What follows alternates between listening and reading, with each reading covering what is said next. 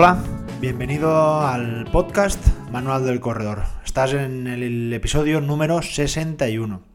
¿Qué tal? ¿Cómo, cómo llevas esos entrenamientos? Eh, bueno, yo ya he dicho ya en los últimos episodios, ya estoy un poco más optimista ¿no? con todo estas vueltas a las competiciones. Y es que, bueno, la verdad es que en, esta, estas últimas semanas muchos corredores ya me empezaban a decir, mira, pues ya puedo empezar a ver un, un calendario, ya me puedo preparar o puedo pensar en que en el otoño, pues mira, esta carrera ya estoy inscrito y parece ser que sí que se vaya a celebrar. Incluso hay algunos corredores que ya están incluso pensando en carreras tan, tan multitudinarias como pueden ser el maratón de, Valencia o maratón de, Barcelona, que bueno, como sabéis, pues son carreras que se juntan más de 20.000 personas y parece ser que, sí que se celebrarán, porque claro, estas carreras estamos hablando ya que, por ejemplo, la maratón de Valencia se va a celebrar en el mes de inicios del mes de diciembre y en esa época pues se piensa que ya estaremos prácticamente todos vacunados, estará todo un poco más claro, entonces no sé, parece ser que vaya que vaya todo mejor. Y bueno, la verdad que para mí eh, genial, ya, ya llevo varios lunes con revisiones de, carreras, eh, hablando con corredores, qué tal ha ido la carrera, ya haciendo algunas estrategias ya de cara al futuro de, competiciones así más importantes y más, más largas, así que bueno, la verdad es que fantástico. Todo perfecto, lo único aquí, que no sé, yo no sé qué es lo que pasa, llevamos un mes de abril horrible con el tiempo. Vamos, yo creo que si el mes de, abril ha tenido 30 días, pues ha llovido aquí, por lo menos en mi ciudad, ha llovido 25 y además ya estamos en, mayo, estamos ya martes 4 de mayo y eh, vamos, el calor no, no ha aparecido. Pero ¿qué es lo que ocurre? Que nada más eh, empiece el calor a notarse y vengan dos o tres días de, calor, ya empezaríamos a decir lo contrario. ¿Qué ganas tenemos de que venga el frío? Y es que una de las cosas que eh, más noto en esta, en esta época, en la primavera, es esos cambios, esos cambios bruscos, ¿no? De, un día calor, un día frío, y mm, como que parece ser que nuestro cuerpo no está muy habituado a, esas, eh, esos entrenamientos donde empieza ya la temperatura ya a notarse cuando empezamos a correr, pues eso, 20, 25 grados, que luego en verano es algo totalmente habitual, que incluso en septiembre eh, notamos ese efecto de haber entrenado eh, los que pasamos todo el verano entrenando, pero sí que es verdad que ahora al inicio cuesta un montón. Y ahora es verdad que mm, durante esta época sí que recibo muchos comentarios de muchos corredores que digamos que tienen una especie de altibajos en su, en su estado de forma y sin saber a veces el por qué, eh, vamos, notan que están cansados, que están fatigados, que, incluso tienen, notan como han disminuido el rendimiento y a veces no entienden cómo haciendo todos los entrenamientos bien, haciendo el volumen de entrenamiento en zona 1, todo, vamos, todo el entrenamiento genial, eh, resulta que lleva al corredor una temporada con unas sensaciones, vamos, horribles.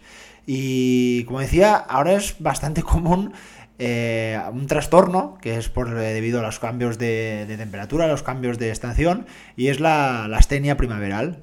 no sé si la conocerás y eh, como decía, se suele producir en las épocas en las que hay cambios de temperatura, hay muchas variaciones en la luz, como ahora, por ejemplo, hay, muchos días que está lloviendo, otros días que está saliendo el sol, ahora también hemos tenido hace poco eh, el cambio de horario, con el que el día es más largo, bueno, pues parece ser que en algunas personas esto tiene un efecto y un efecto que, puede provocar, eh, vamos, fatiga, puede provocar insomnio y claro, todo esto está traducido en una bajada de rendimiento casi sin ningún tipo de, motivo. Y hoy me gustaría pues, mm, dedicarle el podcast a entender qué hacer ante estas eh, situaciones donde el corredor eh, ve que lo está haciendo todo bien, eh, sigue, está siguiendo su camino a la perfección, pero eh, entiende que el camino hacia su objetivo no es para nada una línea recta, un camino fácil, sino todo lo contrario, que es una auténtica montaña rusa, con momentos eufóricos y momentos no, no, tan, no tan buenos. De hecho, es, mm, vamos, para un entrenador, una de las cosas más difíciles de conseguir es que intentar que este corredor llegue a su máxima plenitud de estado de forma, es lo que se llama, lo que se conoce el, pico de forma, ¿no? Por decirlo así, sin eh, caer en un sobreentrenamiento, sin caer en lesiones, sin caer en, aspectos que podrían afectar de manera negativa al rendimiento del corredor. Y claro, esto es realmente complicado porque, eh, pues bueno, es eh, por algunas, algunas herramientas sí que nos podrían dar cierta información, pero ah, en muchos casos son sensaciones muy individuales que vamos, mm, por supuesto que yo creo que el corredor con el entrenador tienen que tener, vamos, una comunicación muy clara y muy sincera, ya que solo el corredor tendrá la capacidad, evidentemente, de saber escuchar a su propio cuerpo. Y es que solo él eh, podrá evitar la fatiga y sabrá interpretar los síntomas que aporta, eh, vamos, estas sensaciones en su, en su organismo o en su cuerpo. Eh, el intentar, el intentar querer hacer un entrenamiento por obligación o porque toca o porque tengo que estar a tope para la semana que viene y mi cuerpo me está enviando señales o me está enviando mensajes de que no es la mejor idea, eh, vamos, ya te digo yo que no hay aparato ni no hay tecnología que, pueda eh, cambiar estas sensaciones, con lo cual es que escuches a, tu propio cuerpo y si realmente por, vamos, como te decía, por estrés en el trabajo, por una enfermedad, porque X razones, vamos a decirle, hoy no tienes el cuerpo tú para hacer un entrenamiento de series o porque te toca una, tirada larga, eh, vamos, mm, a mí mismo, si un corredor me lo dice, por supuesto yo nunca se lo voy a echar en cara, ni por supuesto me voy a, me voy a enfadar si este corredor me pide que revise los entrenamientos porque está en un momento eh, realmente cansado, está realmente fatigado. Al revés, lo prefiero muchísimo. Y creo que poquitos corredores tienen la, capacidad de, ser sinceros con ellos mismos y decir, oye, que creo que, mira, me has metido mucha caña y tenemos que parar. oye, creo que no puedo con todo, tenemos que eh, tomarnos unos días un poco más, más de descanso para llegar al día del objetivo eh, de la mejor manera.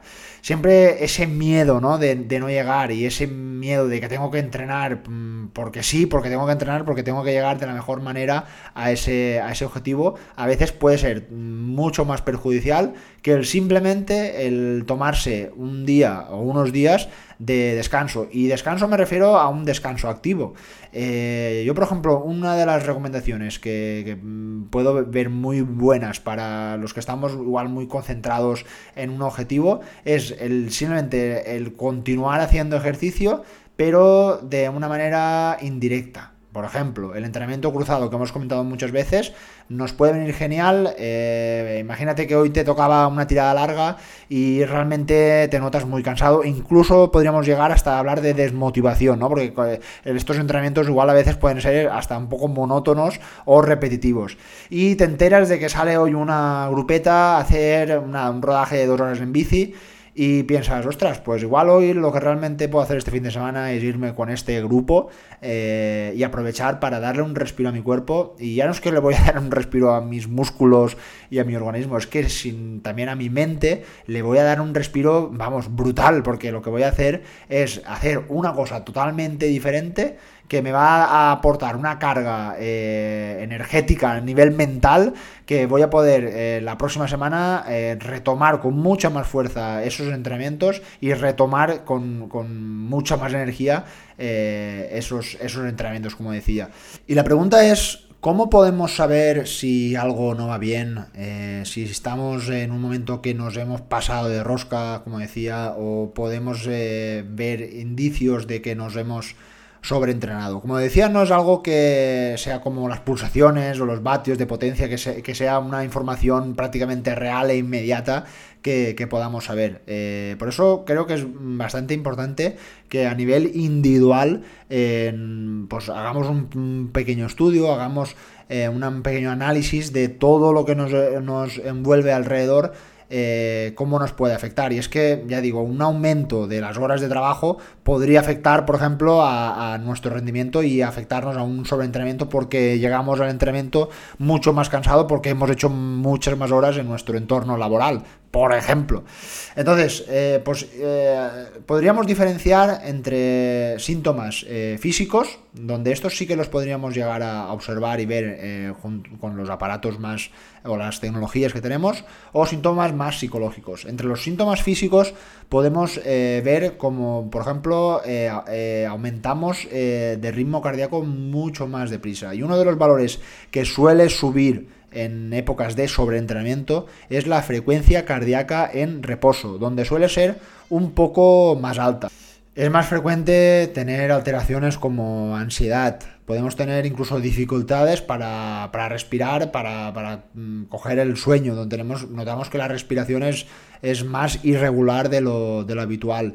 Puede incluso disminuir el, nuestro apetito. O sea, fijaros, el tener una época con sobreentrenamiento, con una fatiga generalizada, podría disminuir el apetito, algo que normalmente en los deportistas no suele ocurrir, porque cuando todo va bien y eh, uno ha entrenado bien, vamos, cuando pasan unas horas, eh, el, deportista podría saltar la, nevera. Eh, dolores musculares más largos de, lo, de lo habitual, más facilidad en tener lesiones. Em, disminución, por supuesto, del rendimiento. Es decir, si por ejemplo eh, hemos notado que las semanas anteriores teníamos la capacidad de hacer esas series, por ejemplo, en zona 3 y llegar con facilidad y tener buenas sensaciones, eh, ahora como que nos cuesta. Pues toda esta información eh, podría aportarnos de que algo no va bien, algo no estás haciendo bien y sería un buen momento para eh, pues hacer una, un KitKat, que se dice una pausa en, eh, en el entrenamiento. Pero es que además, como decía, pueden aparecer síntomas psicológicos, como por ejemplo una disminución eh, del, sueño, es decir, una alteración del sueño donde nos cueste dormir o, tener un sueño completo, una, buena recuperación, eh, podría decaer eh, nuestro estado de ánimo, podríamos tener una falta de motivación llegando ¿no? a estar a, semanas o a días incluso de nuestro objetivo principal, puede que, vamos, que no tengamos ni ganas de ponernos el, dorsal y es que, por ejemplo, podían aparecer hasta cambios de humor, apatía, bueno, diferentes cambios ¿no? en nuestro estado de ánimo que como repito, son señales que, eh, señales de alarma, ¿no? Que por decirlo así, que nuestro cuerpo nos está enviando para decir que, cuidado, chaval o chavala, te has pasado. Eh, hay que, debes de hacer algo. Tienes que hacer un punto y aparte en tu planificación. Tienes que parar eh, y a ver qué es lo que, qué es lo que ocurre. Yo pienso que tener la capacidad, tanto el entrenador como el corredor de hacer esto, vamos, es vital, es clave. Ya que el no hacerlo es, mm, vamos, llegar con toda la gama de posibilidades a la carrera con, vamos, totalmente pasado de vueltas, totalmente sobreentrenado y eh, aumentaríamos la posibilidad de, vamos, pues eh, que nada más salir de la, de la, competición, las pulsaciones fueran más altas de lo normal, tuviéramos más posibilidad de lesionarnos y en definitiva la carrera no nos saldría a pesar de que hemos estado meses y semanas eh, luchando para que nuestro objetivo eh, aparezca, ¿no? Y a veces, como decía, nos vemos que, ¿qué ha pasado, ¿no? ¿Por qué, ¿Por qué me he fatigado? ¿Por qué eh, en una semana estaba pletórico y en otra semana, eh, vamos, eh, noto que no voy ni cara, ni cara al aire? Bueno, pues somos personas. Yo siempre, cuando pasa esto, siempre se lo digo a mis corredores, somos personas, no somos máquinas perfectas. siempre las cosas pasan por alguna razón. Eh, hay que cuestionarse, hay que ver por qué ha sucedido, pero a veces ni preguntando las mil preguntas eh, podríamos saber el por qué. Entonces, eh, como digo muchas veces, no somos profesionales, somos deportistas recreativos, esto es un hobby, esto no nos tiene que, para nada nos tiene que obsesionar y como decía, el tener la capacidad de dar un punto y aparte en, nuestro, en nuestra planificación es súper importante. Eh, para eso están, eh, como ya dedicamos un capítulo especial a las semanas de descarga, para aprovechar a hacer este tipo de, entrenamientos. Y es que te voy a ser sincero, La verdad es que este podcast eh, muchas veces me va bien para, para confesar aspectos de, mi entrenamiento. Y es que la semana pasada yo estuve en este, en este caso. Y te pongo un poco en situación. Eh, en, otros, episodios te he comentado de que me estoy preparando una carrera de ultradistancia, que dentro del día 15, en dos semanas, eh, me voy a Formentera a hacer una carrera de 60 kilómetros. Bueno, me la estoy preparando con mucha ilusión. todo ha ido muy bien, pero sí que es verdad que la semana anterior estaba en la tercera semana de carga, una semana con un alto volumen de, entrenamiento, muchos kilómetros. Eh, y bueno, pues en ese entrenamiento de tirada larga me propuse hacer un entrenamiento de entre 3 horas y 3 horas y media que me propuse pues correr en torno a, unos 35 kilómetros, es decir, la mitad prácticamente de la, de la prueba. La cosa no fue muy bien, la verdad eh, que en la parte final eh, acabé muy fatigado, muy cansado y cuando acabé eh, pensé, ostras, yo no, yo no tengo la capacidad para, para dentro de tres semanas correr 70 kilómetros, que es la, carrera. Vamos, la verdad que me, me lo planteé y dudé sobre si podía estar preparado o no. Entonces, esto es difícil, es difícil de, de asimilar y creo que esto, a los que tenéis, un poquito más de experiencia o a los que lleváis tiempo corriendo, creo que esto os será familiar, ¿no?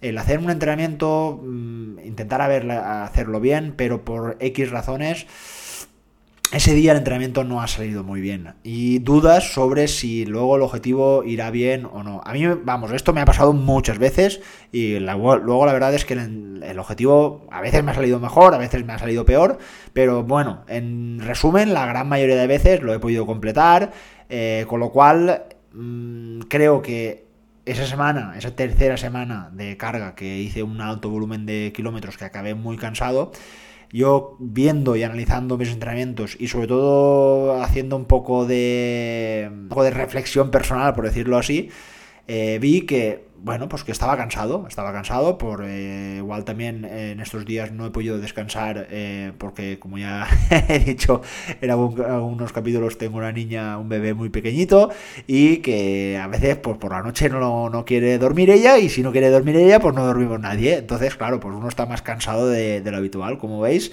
factores externos que no queremos y pueden suceder. Entonces, en ese entrenamiento y en esa semana, pues la verdad que descanso poco, eh, mucha fatiga, con lo cual eh, esta semana que acabamos de pasar, esta última semana de, abril, me coincidía con semana de descarga. Eh, cuando se inició la semana, el lunes, vamos, mm, tenía clarísimo que esta semana tenía que ser muy, muy suave porque estaba realmente cansado. El lunes eh, tenía que hacer un entrenamiento muy suave, de nada, 30-40 minutos en zona cero, y el entrenamiento de fuerza que normalmente hago, suelo hacer los lunes.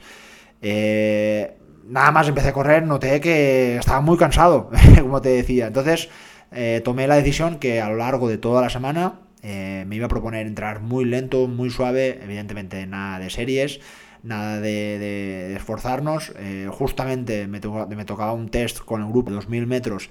Eh, lo que decidí fue al final acompañar a un, compañero, a un ritmo, pero no me quise exigir nada porque lo que mi cuerpo necesitaba era, vamos, bajar mucho esa carga de entrenamiento, ese volumen, esa intensidad Eh, para intentar, mm, pues por un lado, adaptar toda esa carga de entrenamiento que había hecho en las semanas anteriores y darle esa recuperación necesaria para afrontar pues, esta semana que me queda y los pocos días que me van a quedar antes de la, de la carrera. Porque qué necesidad tenía, eh, y lo, podía haber hecho, mm, de ir con un grupo de entrenamiento este fin, este fin de semana que ha pasado, de irme y hacerme otros 30 kilómetros que hubiera podido hacerlos pues realmente lo que hubiera sucedido es que puede que igual los hubiera podido hacer, pero eh, la fatiga hubiera ido a más. Probablemente este paso hubiera llegado al sobreentrenamiento y probablemente llegaría al día de la carrera totalmente pasado de vueltas y totalmente cansado. No sé si llegaré a esta carrera, vamos, al 100%. Eso es muy, como decía, llegar con el pico de forma a tope es muy complicado. Eh, la verdad es que ayer, mm, lunes, ya hice el primer entrenamiento de esta semana de tapering que estoy iniciando ya, es decir, ya estoy en la semana pre-competición y la verdad que ya tuve muy buenas sensaciones, noté como la musculatura me respondía eh, bien, buenas sensaciones y esto la verdad que me da mucha confianza de cara al reto y simplemente por haber descansado, ¿no? Que muchas veces lo que nos da confianza es justo lo contrario, ¿no? El, el haber completado una distancia y haberla hecho nos da confianza. Pues bueno, yo hice todo lo contrario. Eh, me he tomado una semana muy suave y la verdad es que me, ha ido muy bien. Entonces, intento explicarte esto, eh, sincerarme, por, como te decía, porque creo que a veces eh, cuando las cosas se, tuercen, cuando las cosas no, no están yendo como nosotros creíamos, creo que es un buen momento para pararse a, reflexionar, para pararse a, ver qué es lo que está sucediendo con nuestro organismo. Y muchas veces el no hacer un entrenamiento que tengamos que hacer por obligación, sin ganas, puede ser a veces incluso hasta positivo. Porque es que probablemente nuestro cuerpo no nos va a enviar un WhatsApp o un mensaje y nos va a decir, oye, eh, chico, que te estás pasando, no tienes que eh, entrenar porque lo que vas a hacer es que me canse más y que en el próximo entrenamiento vayas a peor. Sino que te va a dar algunas señales, como había dicho anteriormente, de que te estás pasando y que realmente tienes que, que parar. Y como te decía, desde el punto de vista de un entrenador es muy difícil cuantificar las horas o los kilómetros o las pulsaciones exactas en el momento exacto para sacar el máximo rendimiento de, un corredor. A mí muchas veces, eh, muchos, incluso muchos corredores me dicen, es que eres un poco conservador.